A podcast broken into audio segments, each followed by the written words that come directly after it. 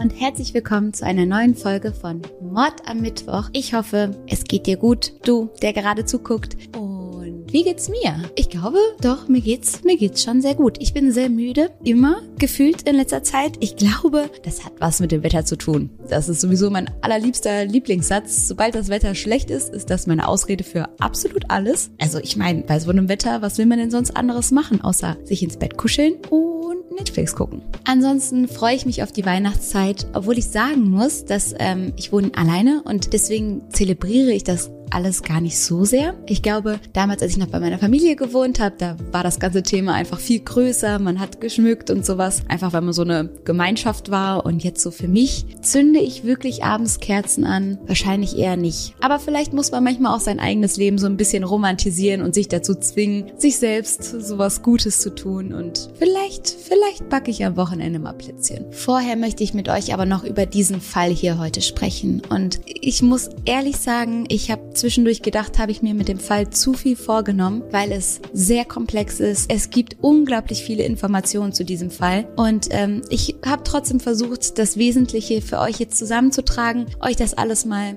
so grob zu erzählen und äh, bin sehr gespannt, was wir am Ende daraus machen, was wir in den Kommentaren daraus machen, was ihr dazu denkt. Ich glaube, dass dieser Fall sehr viel Raum für verschiedene Gedanken lässt und da bin ich sehr gespannt, was ihr unten reinschreibt. Abgesehen davon habe ich mir auch überlegt, ob wir vielleicht einen Twitch-Stream.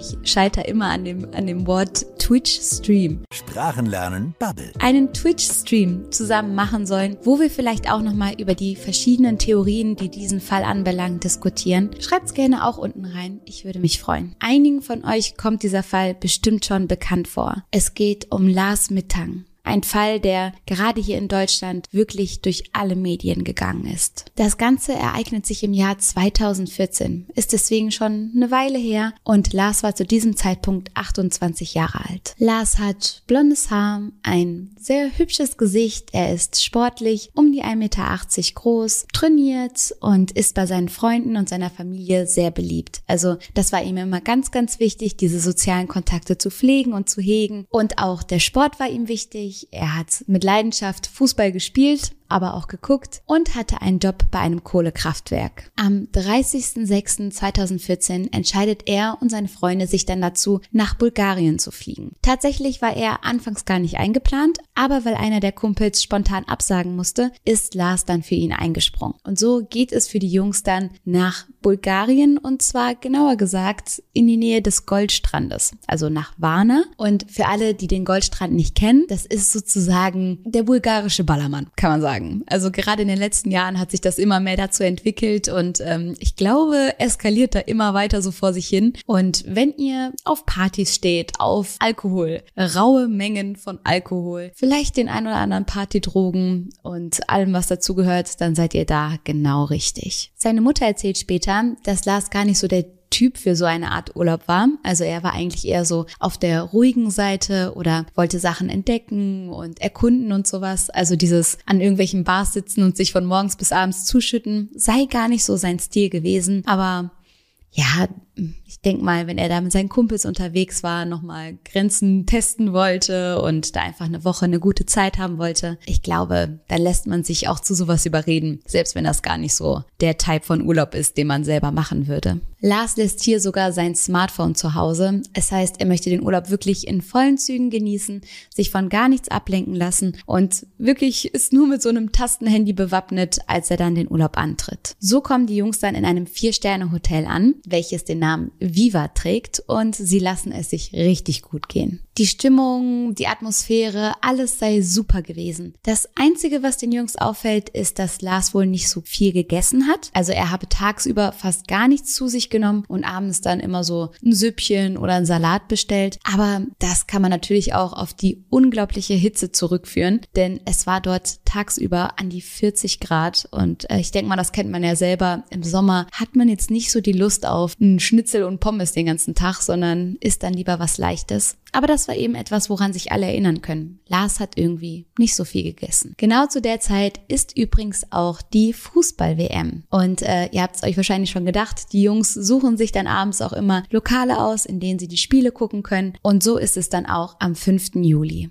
Lars ist tatsächlich Werder Bremen-Fan und er geht auch in einem Trikot seines Vereins gekleidet, geht er dort in dieses Lokal rein und ähm, da waren auf den Tischen im Lokal standen verschiedene Flaggen, also Niederlande, Costa Rica, Portugal, Spanien. Und dann haben sich die jeweiligen Gäste, die aus diesem Land kommen, eben an die Tische gesetzt. Und ähm, ja, es war alles so eben in diesem WM-Feeling geschmückt. Und Lars hat sich dann wahrscheinlich betrunkenen Kopfes einen Spaß daraus gemacht, diese Fahnen auf den Tischen zu vertauschen, so dass dann die Portugal-Fans am Spanientisch saßen. Und da gab es wohl eine Truppe, die das überhaupt nicht so lustig fanden, während alle anderen verstanden haben, dass es einfach eine blöde Blödelei war. Und das waren zudem auch noch Bayern-Fans. Und es könnte auch sein, dass das Werder Bremen-Trikot von Lars nicht gerade positiv zu dieser Situation beigetragen hat, denn es kommt tatsächlich zu so einer kleinen Pöbelei. Also da wird echt so ein bisschen bisschen, ja, so rumgekeift. Es heißt aber, die Situation habe sich danach auch relativ schnell wieder beruhigt. Alle sind zu ihren Tischen zurück und man habe das Spiel dann noch zu Ende gucken können. Wie es häufig so ist, nach einem Abend von Feiern und Alkohol, man landet im McDonald's oder in irgendeiner Fastfood-Kette. Auf dem Weg nach Hause hat jeder nochmal Lust auf eine kleine Pommes mit Mayo. Und so ergeht es auch den Jungs. Sie entscheiden sich dazu, bevor sie zurück ins Hotel gehen, noch einen kleinen Snack zu holen und landen deswegen im McDonald's. McDonald's. Lars sagt, er habe wieder keinen Hunger, also auch hier äh, möchte er nichts essen und bleibt vor dem McDonald's stehen. Als die Jungs aber wieder zurückkommen mit ihren Bestellungen, ist Lars weg. Tatsächlich finden sie ihn später dann im Hotelzimmer vor und am nächsten Morgen, als sie ihn darauf ansprechen und so sind so, hey, ne, wieso bist du gestern einfach abgehauen? Bist du schon allein ins Hotel? Was war da los? Erzählt er ihnen, er sei nochmal in einen Konflikt geraten. Und zwar sei er von einer Truppe russischer oder bulgarischer Jungs verprügelt worden und er geht davon aus, dass die von den Bayern-Fans von der Bar bezahlt wurden, um ihn zu verprügeln. Und er erzählt, dass er dabei eigentlich relativ unversehrt geblieben ist. Er hat nur einen dollen Schlag aufs Ohr bekommen, also so hier auf den Kopf und das eine Ohr sei dabei getroffen worden. Was genau das jetzt für Jungs waren, die es da auf ihn abgesehen hatten, bleibt ungeklärt. Auf jeden Fall macht Lars und seine Jungs machen dann Haken dran und wollen die letzten Tage noch genießen. Denn tatsächlich ist der 7. Juli schon der Abreisetag, aber Lars ging es nach diesem Vorfall immer und immer schlechter. Die Ohr- und Kopfschmerzen hat er immer versucht beiseite zu schieben, sich trotzdem noch auf den Urlaub zu konzentrieren, das Ganze zu genießen, aber die Schmerzen sind wohl immer und immer schlimmer geworden, so dass er kurz vor Abreise sagen muss, hey, ich glaube, ich muss zum Arzt. Es tut richtig weh. Und so passiert es, dass er mit einem seiner Kumpels dann wirklich zu einem Ohrenarzt geht und der diagnostiziert ihm einen Trommelfellriss. Und das ist natürlich eine absolute Katastrophe, denn das kann erstens noch viel schlimmer werden. Das kann darin resultieren, dass man vielleicht einen guten Teil seines Gehörs verliert oder auf einem Ohr dann vielleicht sogar ganz taub ist. Und vor allen Dingen macht es einem das Fliegen unmöglich. So wie ich die Anatomie des Ohres verstanden habe, ist einiges im Ohr ja dafür da, den Druck auszugleichen. Und es gibt natürlich unglaublich viel Druck im Flieger und ähm, das würde diese Verletzung eben nur noch schlimmer machen. Und entschuldigt meine rein gar nicht medizinischen Ausdrucksweisen und schlechten Erklärungen. Das Endresultat, das was wichtig ist, ist, dass Lars geraten wird, nicht zu fliegen in seinem Zustand. Und dazu fällt mir auch eine kleine Geschichte ein. Und zwar habe ich mal jemanden kennengelernt, der sein Gehör teilweise beim ähm, Fallschirmsprung verloren hat, weil da dieser Druckausgleich nicht richtig funktioniert hat und er hat tatsächlich so einen großen Riss in seinem Trommelfell bekommen, also ganz ähnlich wie Lars, dass es wirklich in Gehörlosigkeit resultiert ist. Und deswegen verstehe ich, dass Lars da gesagt hat, Jungs, ihr könnt fliegen, nehmt auf jeden Fall dieses Flugzeug, ich bleib hier und check das erstmal ab. Unter den Kumpels beraten sie dann erstmal, bieten Lars an, dort zu bleiben, sagen, hey, einer von uns bleibt auf jeden Fall bei dir. Der hat aber wohl alles ganz, ganz, ganz strikt abgelehnt und gesagt, nee, ich mache das hier alleine. Ich habe auch eine Auslandskrankenversicherung. Mir geht's also gut. Ich kann mich um mich kümmern. Und so kommt es dann wirklich dazu, dass die Kumpels von Lars am 7. Juli abreisen und Lars bleibt. Sie gehen davon aus, dass Lars jetzt in ein Krankenhaus geht, dass er dort die Behandlung bekommt, vielleicht operiert wird und dann nachreist ist. Tatsächlich nimmt Lars jetzt auch ein Taxi und fährt zu einem Krankenhaus in Varna. Doch dieser Krankenhausaufenthalt soll wohl sehr, sehr unangenehm gewesen sein. Lars Mutter berichtet später, Lars habe ihr erzählt, dass er sich dort verhöhnt vorgekommen sei und dass der Arzt sich gar keine richtige Mühe mit ihm gegeben habe, dass mit der Verständigung nicht gut geklappt hat und dass alles ihn sehr frustriert zurückgelassen habe. Etwas, das dieser Arzt aber tut, ist Lars ein Antibiotikum zu verschreiben. Und das nennt sich Cefsil 500. Ein Antibiotikum, was hier in Deutschland nicht zugelassen ist. Das soll die Infektion vorbeugen, das soll den Schmerz lindern und Lars holt es dann auch in einer Apotheke gegen 22 Uhr abends ab.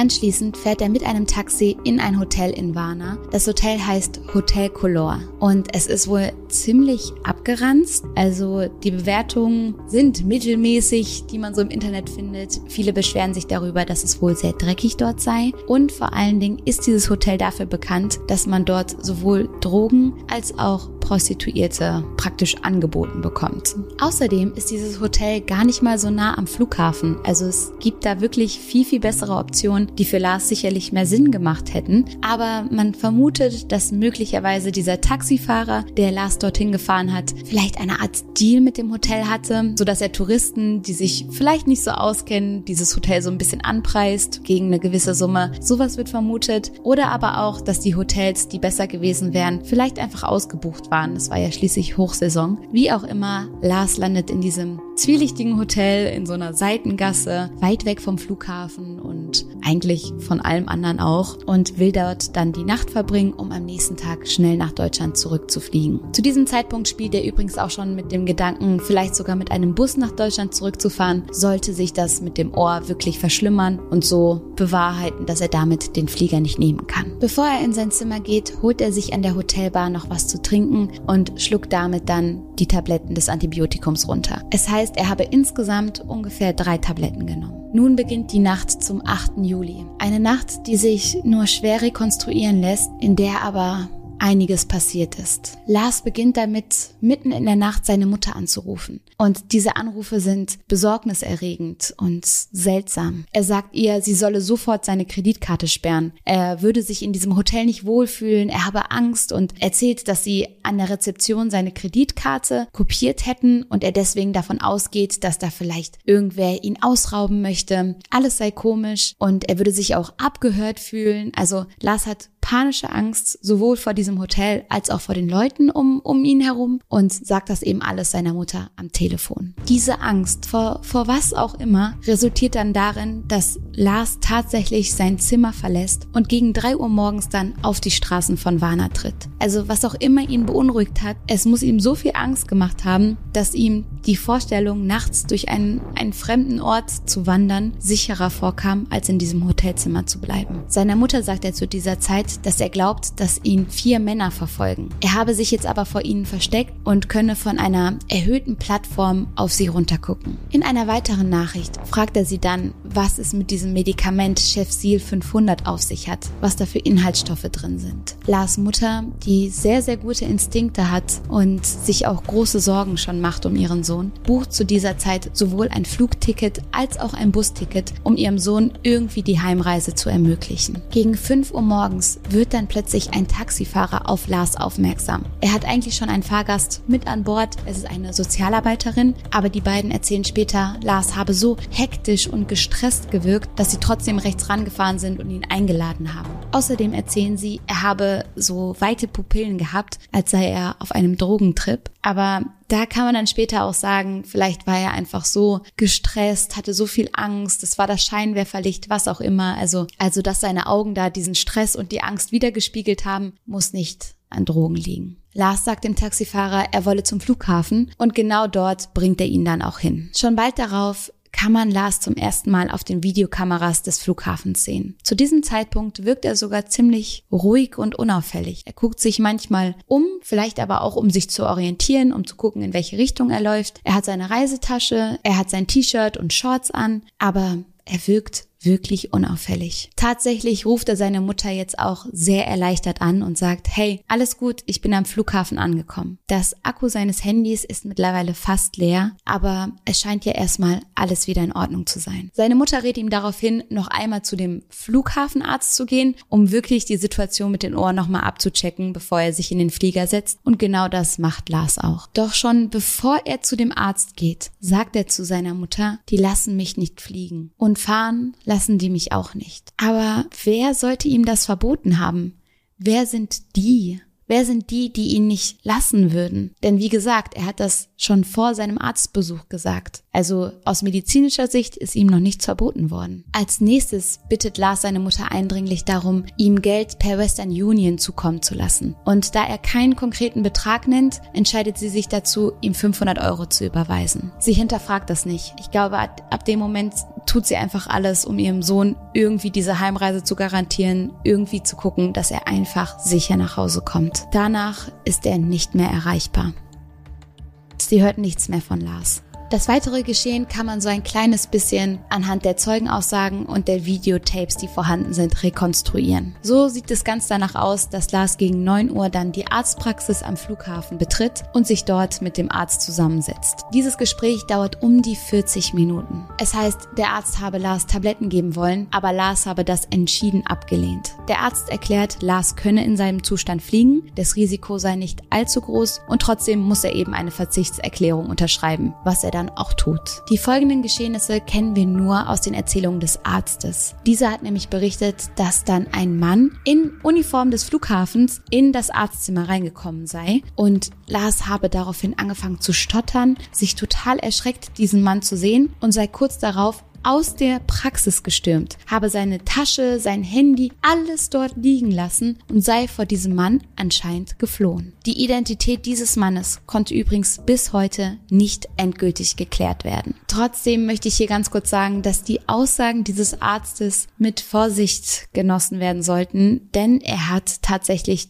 dreimal die Geschichte geändert, dreimal das, was passiert ist, anders erzählt, weshalb ich jetzt nicht so weiß, ob wir das jetzt als endgültige Beweise für irgendwas nutzen sollten. Die nächsten Aufnahmen der Überwachungskameras, die uns so zugänglich gemacht wurden und der deutschen Polizei, zeigen Lars, wie er quer durch den Flughafen rennt, panisch und also er ist richtig am Sprinten. Man weiß aber nicht, wovor er wegrennt. Also es ist niemand da, der ihn verfolgt. Zumindest keiner, den wir sehen können. Es heißt, Lars sei dann über einen zwei Meter hohen Stacheldrahtzaun geklettert und dahinter verschwunden. Da war so ein riesiges Sonnenblumenfeld mit zwei Meter hohen Pflanzen. Da sei er reingerannt und nie wieder aufgetaucht. Hinter diesem Feld ist übrigens noch eine Autobahn, die A2. Aber das ist alles, was man weiß. Seitdem fehlt jede Spur von Lars. Wovor hatte er Angst? Was ist passiert? Und wo ist Lars? Lars Mutter tut alles, was in ihrer Macht steht. Von Deutschland aus versucht sie, jegliche Behörden irgendwie zu erreichen. Es werden Spürhunde angesetzt, Wärmebildkameras. Sie engagiert Privatdetektive. Es gibt Auftritte bei Aktenzeichen XY. Sie versucht, die Medien darauf aufmerksam zu machen. Es gibt Facebook-Gruppen. Auch die Freunde sind engagiert bei der Suche. Irgendwann reist Lars Mutter dann auch in Bulgarien selbst an, um diese Suche zu unterstützen. Man schaut in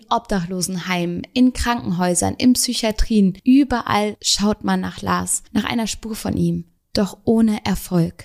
Während dieser Ermittlungen tun sich immer und immer wieder Probleme auf. So viele Probleme, dass der Gedanke, dass irgendwer versucht, das Ganze aufzuklären, relativ nahe liegt. Also ich will hier nicht in Verschwörungstheorien verfallen, aber Insolito hat zu diesem Thema ein so gutes Video gemacht, in dem er wirklich, also wenn ihr so ein Deep Dive nochmal wollt, ich glaube, das geht über eine Stunde, das Video, dann kann ich euch das ans Herz legen. Und da sind auch exklusive Aussagen der Mutter von Lars mit im Video. Und sie erzählt dort zum Beispiel, dass sie Tapes gesehen gesehen hat, die weder die Polizei noch irgendwer anders zu Gesicht bekommen hat. Und solche Informationen werfen so viele Fragen auf. Wer hat Interesse daran, Tapes verschwinden zu lassen? Wer hat Interesse daran, diese Ermittlungen zu erschweren? Steckt da irgendwas noch dahinter? Auf jeden Fall erzählt sie, dass sie auf den Tapes, die sie noch gesehen hat, einen kontrollierten Lars sieht. Einen Lars, der die Situation in der Hand hat, der sich nach rechts und nach links umschaut, der dort die Polizei sieht, sich vor der Polizei tatsächlich versteckt steckt, der aber nicht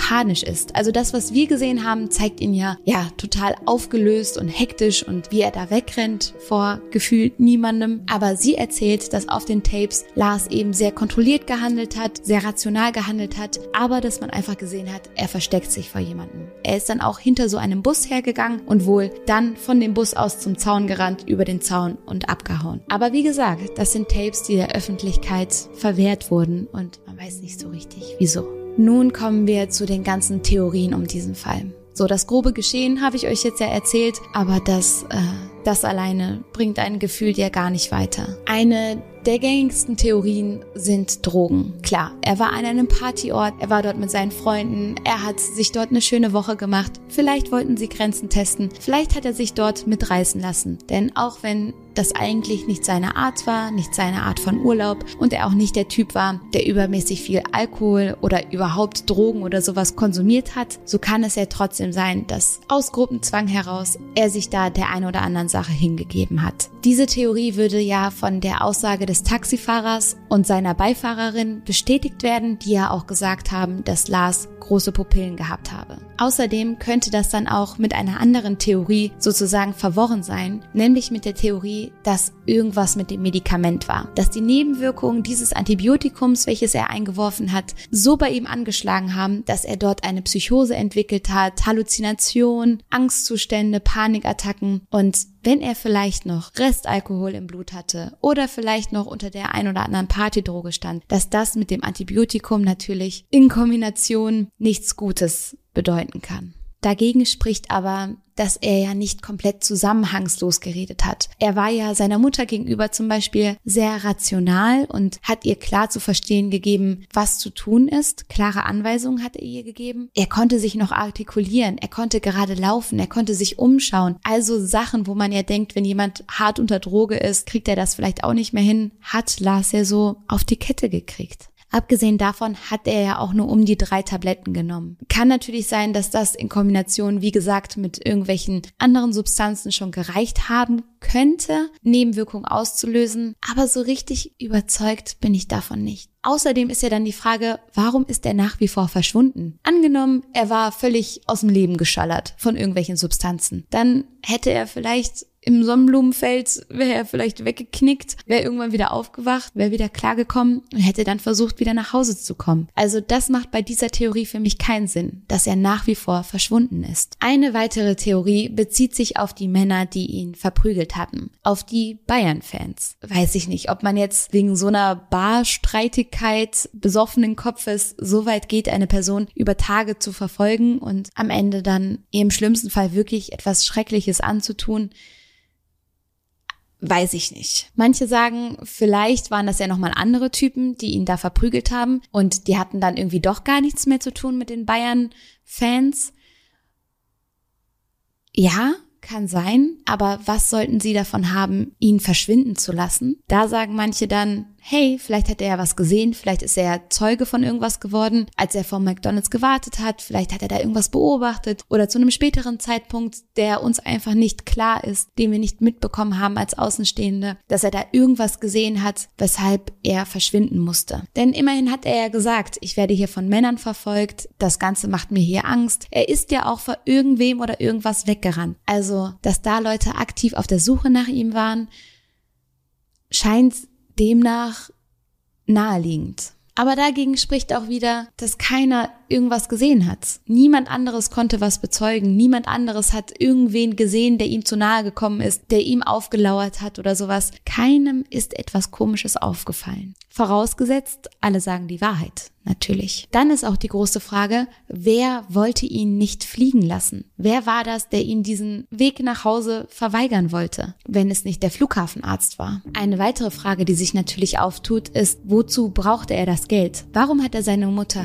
in dieser Stresssituation noch um Geld gebeten, wenn das einzige Ziel ja eigentlich war, nach Hause zu kommen? Lag es vielleicht daran, dass er für die Reise noch einen Notpuffer haben wollte, einen Notgroschen oder wurde er von irgendwem erpresst? Wieder andere Theorien sind, dass Lars vielleicht einfach verwechselt wurde, dass man Lars für jemanden gehalten hat, der er gar nicht war, für jemanden, dem man was antun wollte. Denn wie gesagt, niemandem ist eine Ursache für all das bekannt. Niemand weiß von jemandem, der Lars was Böses wollte oder sich an ihm rächen wollte. Da war nichts, soweit man weiß. Ein weiteres großes Fragezeichen ist dieser ominöse Flughafenmitarbeiter der, der in die Praxis gekommen ist, der vor dem Lars anscheinend weggerannt ist. Vorausgesetzt, der Arzt sagt die Wahrheit. Jetzt bei seiner dritten Version, bei seiner dritten Aussage halt, ne? Aber auch da ist die Frage, wer war das und warum hatte Lars Angst vor ihm? Am Ende des Tages hat die Familie von Lars nach wie vor die Hoffnung und ist sich super sicher, dass Lars irgendwo da draußen noch ist. Und ich glaube, dass das total wichtig ist, diese Hoffnung noch zu haben. Und ich habe